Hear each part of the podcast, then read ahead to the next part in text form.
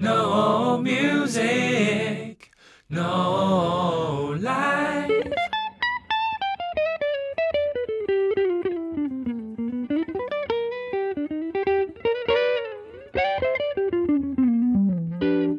Yeah, welcome back to our episode second one with the special guest Benjamin Holt. Yes, sir. Yeah, man. Every time I get those harmonies of the intro, I love it. Every Yeah? time. Thanks, yeah. thanks. harmonies, singing harmonies. I love it, man. I'm tuning in just for that next time. Yeah, no doubt. thanks, thanks.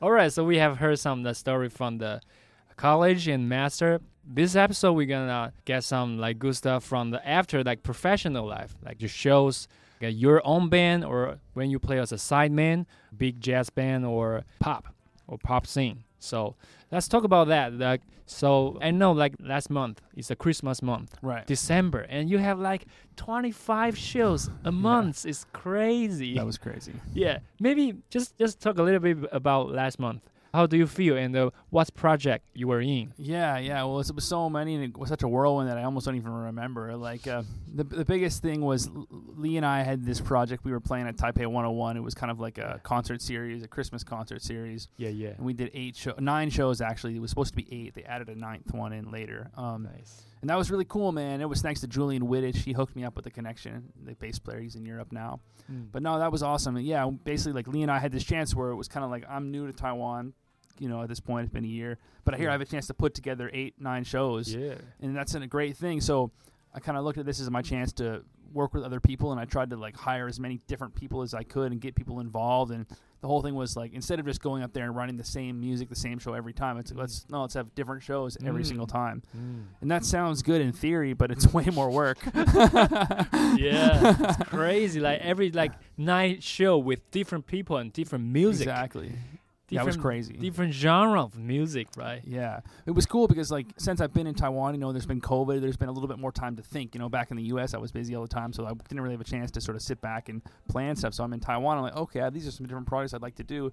And then all of a sudden, this opportunity came up, and I'm like, okay, I'm gonna just do all the projects I want to do. I feel bad. Squeeze, squeeze in Yeah. one one month. I feel bad for all the musicians too. And I had this kind of um, philosophy or this strategy I've been toying with, where kind of like certain certain kinds of gigs where you don't necessarily need to do a lot of rehearsing, rather than do a rehearsal or plus a rehearsal, do another gig. So we have a sort of a, a big, more high pressure um, concert. Why don't we just do a more low pressure concert that, that the week before, or something like that, just to sort of get the guys together, play the music, play live, Mm. and then and then when we go to do the gig, it's like no, it's less of a big deal, you know. Mm, yeah. So, but what that also means, it's also a lot of work because performing is, is more harder than, than rehearsing Yeah. sometimes. So th- that's what we did. It was crazy, man. It was Mm. good. And then we had, I had a whole bunch of other freelancing gigs. Like there was the extra gigs I booked just as rehearsals, and then also a bunch of freelancing. I played with White at uh, yeah, the uh, pop, the, pop, music fest- yeah, the pop center. Yeah, that was really cool. That was Mm. actually great. And uh, and the TPO, and with TPO and, and with the in the jazz festival, that was awesome too, man. I, I'm so grateful for these these opportunities, you know, and especially TPO where it's like I'm wearing the jacket right now, but uh, Yeah, yeah, you were, like yeah, you are, because yeah. you know when I would left to the United States, I was a little bit worried, you know, what would be happening in Taiwan. Was there going to be a scene? Is there going to be a scene for me? Am I going to be a chance for me to play? You know, you don't Mm. know, right? You Yeah, just yeah. hope. So Mm. and then it's like playing with TPO. It makes me feel very normal. It's like every we're rehearsing every Thursday. You know, we're Mm. we're learning hard music, and it's like playing with good players. So it's like that's just like Mm. that's a good thing for me. yeah. So yeah. TPO is they perform every two weeks. Is that right? Once a month at, at Smaxy. Oh, once a month. Yeah, Oh, Smax, yeah, Smaxy. yeah. I see, I see. And then a few other gigs here and there, but we rehearse every week. Yeah.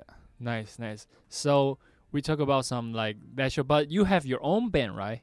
Your own band, like play your own music, right? Yeah, well, I haven't been writing too much lately, so there's not been very much new original music recently. But Yeah. my big thing that I did in Texas was I had this band is called the called QTK, the Quarantine Kings. It was during COVID, and I got together with like it was the dream, man, because it was like my time in America was coming to the end, and I knew that we were probably gonna make a move. But I got like all my boys together, and we had a six piece band. We played every week at the, the Mm. best music venue in, in in Dallas, one of the greatest venues in Dallas Mm. every single week they have a Hammond organ, you know, an old school organ from the '60s, right? So it's like my Mm. buddy Peter's an amazing organ player. So Mm. and they have the organ there, so it was like Wow. the perfect thing. So I just we learned like we learned like 60 tunes, you know, in, in Wow. a very short period of time, and we just every single week I just bring in like whatever I wanted to learn, bring in some new tunes, like like soul jazz, you know, Mm. bring in soul jazz. those guys would learn it like because we didn't rehearse, so the guys would learn it like on the sound check, or I would just tell them what it is, and we would play it. They're so good, those guys, that it's like it wasn't a big deal. Mm. And you're, there's always an audience. So we played um before the Found, and that's one of the best hip hop groups in Dallas. So Mm. it's like we got my my soul jazz band opening up for this hip hop group, so, but the, the audience was there for the for the Found, not for me. But it Mm. was great because they were an awesome audience. They're Yeah. always partying and drinking and you know being crazy. So it was super fun Sounds for us. Yeah. sounds fun, man. And meanwhile, it was COVID, so everyone else is hunkered down, but I'm in Texas where they don't give a. And so I got my blues band. I'm like, let's hit it, boys, and we, we went crazy. And then we recorded a bunch of music at the end. We hit, hit some studio time and stuff, so that was Yeah. really great. So I'm, I, I kind of try to do the same thing in Taiwan, but since I've been in Taiwan too, I have like um, I'm just creating projects, you know, trying Yeah. to create things that, I, you know, basically pick things that I want to do and just sort of doing it, you know. cool, cool, cool. Yeah. All right, so in the show, like uh, in your own show or TPO or any show, some like story happen or something like um, make you remember, and it's fun or it's hard time. Um, Any story to share? one of the nights, you know, playing with QTK, where it's, we're playing this like groove, like shuffles, like for hours and hours. The bass player is laying down. My best friend, one of my best friends, Hans, he's like laying down these grooves for hours on end. And Yeah. so it's the end of the night, you know. I'm like, I'm like, yo, let's give the bass player a solo, and it's kind of a chill tune. Yeah. And basically, and, and the, light, the lighting guy just turns off all the lights, points the spotlight on my buddy, and he just plays this epic solo. And it's like the crowd is like, there are all these like, you know, African American folk. They're just there at parties. They're just cheering, you know, Yeah. cheering him on. He's like shredding. Yeah. And it was like, yeah, I was like, I fucking set him up. I set the, the, the moment for this guy to knock it out of the park. And he just like, and and he and he did that. And then afterwards, he was like, "Fuck you, man," because he's a bass player, like a typical bass player. Like, I just want to lay it down all night and totally happy with that, you know. yeah, Yeah, that was that was a, a kind of a funny moment. Um, but he did it. he, he he nailed it, it. man. Yeah. Nice, nice. I mean, I had another another. There's another one too where I had a friend like he's an amazing, amazing musician. Uh, Maybe I shouldn't even say what he plays. I I'll say he's a drummer and he's like Yeah. am- amazing. He's like a true, true artist. You know, and when he got, but the problem is like when you when you get out of music school, jazz school, you don't really know pop music so much. A lot of times, right? Mm, It's like yeah. you're not studying pop music, Yeah. and, and then musicians that don't really get it, so they're kind of arrogant a lot of times. So anyway, it happened to me, man. I got burned so many, actually, so many times. Like where it's like you're out of school, all right. You have gigs Friday, Saturday, Sunday, or whatever, and you got to learn like 40 songs for each Pop thing. And it's like I don't know that many pop Mm, songs, so pop it's like. I would show up and get completely fucking wrecked like Mm. so many times. You know, I'm not even afraid to admit it because that's just life. You know, Mm. and then you learn. So now I know if if White calls me for a gig or a pop artist calls me for a gig, it's like I'm gonna put 20 hours into the songs. Mm. You know what I mean? That's what it takes. But I l- learned that lesson, you know, on the on the gig, and it was definitely a hard one to learn. Yeah. And I remember like sometimes coming back from these pop gigs where like the carpooling with another musician, especially with my friend Dave, a bass player, and he would just he would just be like, "Man, what are you doing? You need to get better. Like, you know, you can't t- take this as a joke, right?" yeah. And it's cool because like a lot of times, you know, and you're in Dallas, you're playing the the club scene, you're playing club dates with top 40 bands. Where you're playing pop music in clubs. Yeah. It's not nothing fancy. You know what I mean? You're just grinding it out for your low paying gigs. But it's like my friends there, like Dave and, my, and the bass, the drummer in the band Lupe, like those guys took that shit so seriously, man. It's like if you're if you're playing a random ass shitty club until two in the morning and everyone's smoking cigarettes and it's like everyone's drinking and it's completely fucked. Those guys are focusing on laying the fuck down. And if you don't, if you're playing guitar and you're strumming along with them and you're not locked in with them, they get pissed. They're like Dave will be like, "Man, we're coming out here to play and like you're ruining the night by not Mm. focusing." You know, and Mm. those and it's like it hurt, you know, to hear those Mm. things. But man, it was great, great to learn those lessons because now I know it's like, man, you got to focus, and it's like you can't give up on your buddies. You know, even if the gig doesn't pay, people make excuses. Oh, it doesn't pay. Oh, Mm. just a wedding. Oh, it's just that. Oh, it's just this. Man, fuck that. You have Yeah. to focus when you're on the gig, and like those Yeah. dudes, man, they were the best, man. Yeah. Like they were so amazing, and they kicked my ass to do that. Mm. So my story was one of- once I had been doing that for a while. My friend, another drummer who got on the scene, who was a true artist and a phenomenal, phenomenal musician, he rolls up to the pop music gig and he, he feels like he didn't quite do so well. And the bass player, the same bass player I'm talking about, Yeah. Dave, he said to show him, he said, "Here's the hits coming up. Here, I'll show you the hits." And we're playing the song, and he's sort of pulling the pulling the drummer through the gig. And afterwards, my my friend is the drummer is like such a nice guy. He's like he's trying to give give him twenty dollars, trying to give him money. He's like, I'm so sorry. I'm so sorry for Yeah. not having my shit down 100. percent And He's trying to give him money. Yeah, and Dave was Wow. they didn't take the money. He was laughing at him, but it's like, and then of course that friend too. It's like, man, you'll never catch that guy unprepared on a gig ever again. Yeah, You know? that's our job. Our Our, we are musicians. You're right. You're right. Yeah. I mean, and let's just continue on that subject. I mean, I had this realization too. You know, we're fucking musicians. What are we doing? You know, and it's like, who? Um, let me let me just uh, it's like- Rephrase, rephrase, rephrase. rephrase. what, yeah, what what are we doing, right? Like people want to say this like you got to support live music, support live music, you know, like support the arts. And they'll say that in the U.S. a lot, and people will do Mm. it. People will invest money in the arts. That's a great thing. It's beautiful, and I love it. But Mm. but as an artist, as a musician, you cannot fucking say that. Support live music, man. Support the arts, man. Fuck you. Like it's like I think that you gotta do your absolute best to make the music as good as it can be, and that's that's it. You Mm. know, and you nobody owes you shit, right? If you're Mm. like you're you're a vet, right? Like when you when you were doing veterinary work, I- like I you- were, yeah. you're like saving the lives of animals. Like Mm. that's like a very very important job. So when you work 60 hours a week or whatever hours you're grinding it out on your job, you you want someone that can be like, you know, Mike, but you got to support the arts. Like fuck that, man. The Mm. arts got to support you. You know, I feel like the musicians have the re- responsibility to support everyone else. There's Mm. people in Tai like in Taiwan, every city that literally build the city. Like they they'll they'll wake up before everyone else is awake. They wake up four or five in the morning and they go and they build Taipei from the ground up, and then they put electrical wires in it to make sure there's fucking electricity. So it's like those people don't owe, you know, owe musicians anything. Yeah. We Yeah. owe them. So that's why when we wake up in the morning, we got to get our instrument. We got to try our best and do our best on the gig so that we can Mm. make the world a little bit better for those people. So that's what I'm Mm. talking about. Like that's Mm. like Yeah, really that, that's our job. We are it's our musicians. job, man. Yeah, like some because in the rehearsal, sometimes it happens like one of the member doesn't get the, his parts down, Right. and I'm I'm thinking like why why this is rehearsal? It's not practice time. You're gonna like you get that and come to rehearse. Yeah. you, yeah. you don't practice in the rehearse Yeah. in the yeah. rehearsal, and you Yeah. waste everybody's time Yeah. to practice to prepare the song. Is our job. Yeah. It's our job. That's our that's what we do. Yeah, if you're a musician, it's your- Yeah. your job, and you know, like trying better yourself every day and be the best that you can at it. It's like it's your job, you know. Yeah, yeah, and, yeah. and it's not easy, right? And actually, if, if Mike is going to call you for the gig, you know, if, like he's actually making it easier for you because he's saying, "Oh, let's do this thing. And I'm going to make a plan, and we go these songs." And it's like that's much easier than wake up in the morning and saying like, "Oh, fuck, what do I do?" Which Uh, also can happen if you don't have a gig, right? yeah. And, and that happens, you know, during COVID. You know, happened to me many times. Where it's like, okay, I don't have a gig. What am I going to do? It's, Mm. then it's like you got to make a plan because no one will do it for you. Mm, Right? Yeah. and, see, and that's your job. you So know? so talk about the musician, our job, our practicing, like daily practicing. So I, I heard a little bit story about you were practicing, like you are like sight reading the the notes and you play it from the first page to whatever page. And uh, so how about show the audience a little bit uh, um, the routine of your practice, warm up, or the your favorite way of play every morning or every routine. Okay, yeah, yeah. Well, it's constantly in, in the flow, and, and I'm constantly doing different things, you know. And it's, it's I'm just learning, you know, what's better ways to work on different stuff. Mm. Um, but uh, yeah. So, but I mean, I, my main thing is like I just gotta do it, you know. And almost I don't even care what it necessarily that I do.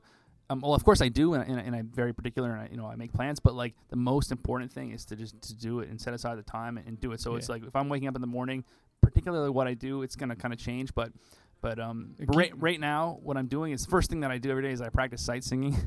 I'm a completely terrible singer, and I'm you know, but I uh-huh. just want to improve improve my ears. And I had a, uh-huh. I had a teacher when I was at North Texas, and he was actually a Taiwanese man. Really? Yep, yep. And he was like Wow. like hundred years old, man. This ancient man from Taiwan. You're kidding. And I didn't even know what Taiwan was at this time. And he had this had this class, and it was graduate review of sight singing and ear, and ear training, sight singing.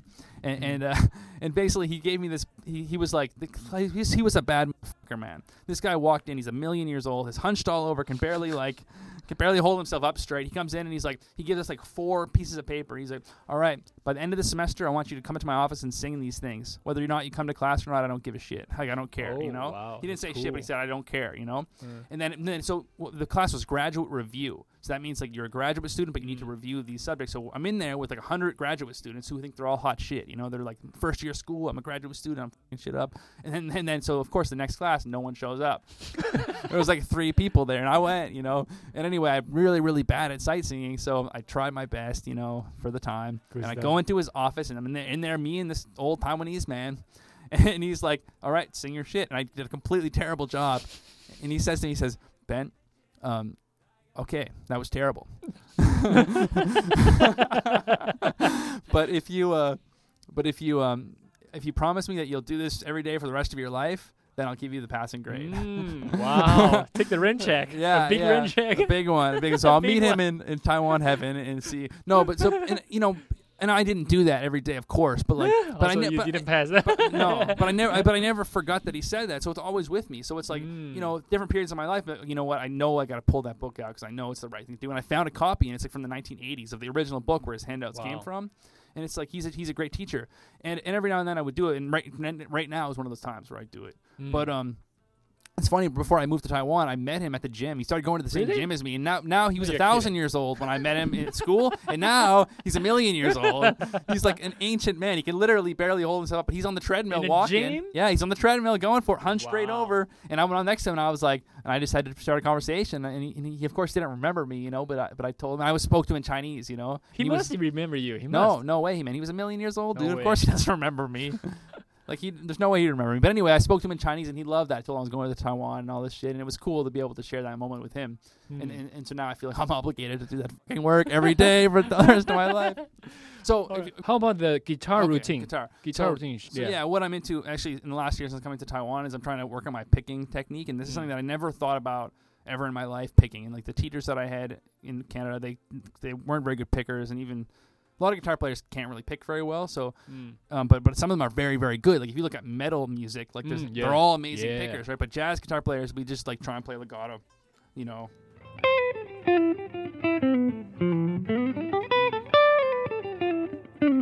Let's say I'm not really picking, you know, and that sounds cool. But um, but I want to, I just want to in, uh, improve my picking for like the um, rhythmic um, Mm. uh, command that you sort of get. So what I practice is just like picking one note. I mean, this is really sounds silly, but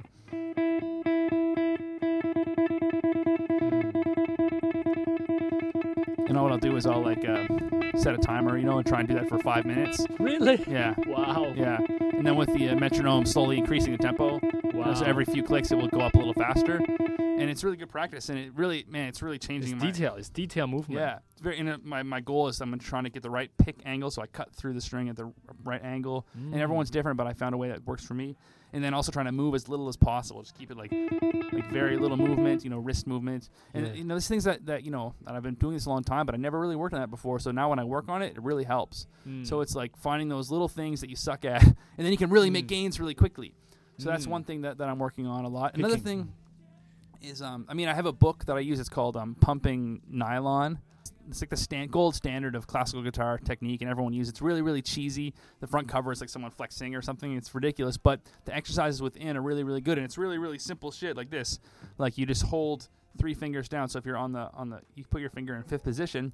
You hold the sixth, se- um, seventh, and eighth frets down on the G string, and you just move your first finger between the the um, the A string and the B string, and then and then the low E string, the low E string, and then you go to the next finger while holding down the other three fingers. It's about independence, finger Mm, independence, and I do that a lot, man. I did a lot earlier this Mm. year, and it really, really helps. Cool. Yeah. That's Yeah. cool. That's cool. Now I got one more thing I can share too Okay, for tech, go for for, war- Go for music. Now this is like, um, a lot of people will say to musicians like, you got to listen. You, you got to listen. Mm. Yeah. But what does that even mean? You know, and I and how to get better at that, like how to Mm. how to do that. Like, Yeah. No one ever offers any tips on that. Very rarely. And I've really clued into some really really great ways to work on that. And I think that listening isn't the same as ear training. We talked about sight singing and that kind of stuff. That's really really great to be able to hear pitches and you know be able to sing arpeggios and that kind of stuff. That's amazing. But listening is different. Listening is about focus.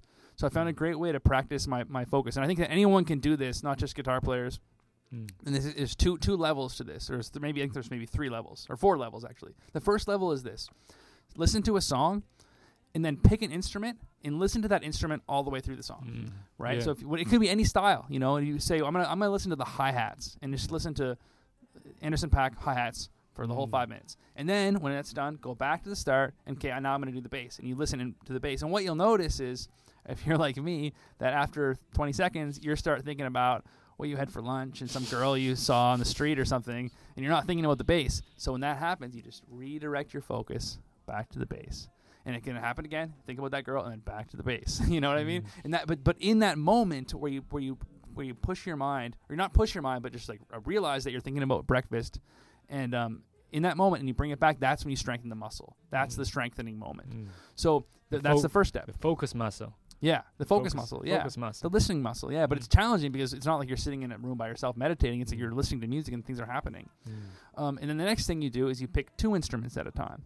Mm. So let's listen to the bass and the hi-hats, or jazz, the bass and the ride cymbal, or the piano and the snare drum, or something like that, or the or the soloist and the um, you know, and the kick drum or something. You just pick two, and can you focus on both of them at once, and then listen for how they interact with one another, Mm. right? Yeah. So that that stuff really helps me. And there's a next the next step to it is to play while doing that. Mm. So i this works for jazz. I'm sure it can be any any style of music, but like pick something simple that you can play and repetitive, and then play that with the music, and then lock that in with the instrument that you choose. So say like with jazz, say what I do is I'll learning a bebop melody. So I'm learning bebop melody, and I've learned I can play it on guitar.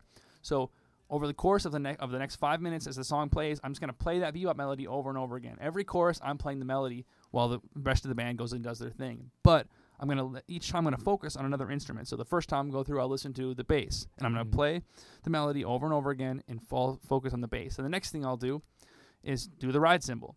And I'm gonna play the melody over and over again for five minutes and focus 100% on the ride cymbal and see if I can connect up my time feel with the ride cymbal. And then Mm. and then do the, this is a good one to do with like the if you're with doing jazz and it's a bebop song with the solos. So now it's like okay, I'm trying to connect up with the solos. So you're getting the time feel of the soloist and you're trying to connect up with that and feel what that feels like. Um, you know, without actually having to learn the solo. So we, people say it's important to transcribe like you know full solos, and you can do that, and that's the main purpose of that is to improve your your time feel by connecting up with the soloist. But this way, you don't have to do that. You don't have to learn the whole solo. You can just learn the melody and play it over and over again, but try and connect that up. Mm. And man, that changes my perception of music. It's helping me so much. Like I do this every day, and it, Mm. what's crazy is like if you if you're doing it say with the bass, like it changes your perception your perception of time. Mm. So if, if you're listening Yeah. to a bass player play, especially quarter notes, you know, in jazz, and you just focus all your attention on that, it's like all of a sudden those those quarter notes go from being this little tiny little thing that's like to all of a sudden it's this huge expanse of space in that one quarter note. If you're really Yeah. focusing, it's like wow, I can really hear like It's this huge sustained. space. Yes, yeah, it's yeah. full. It's full. very full. Yeah, Yeah. yeah. Fullness. And then you, and then you can imagine like okay now I'm gonna you hear like oh the drummer's playing on the top part of that or the you know he's playing on the, the lower part of that or like, you know he's playing behind that.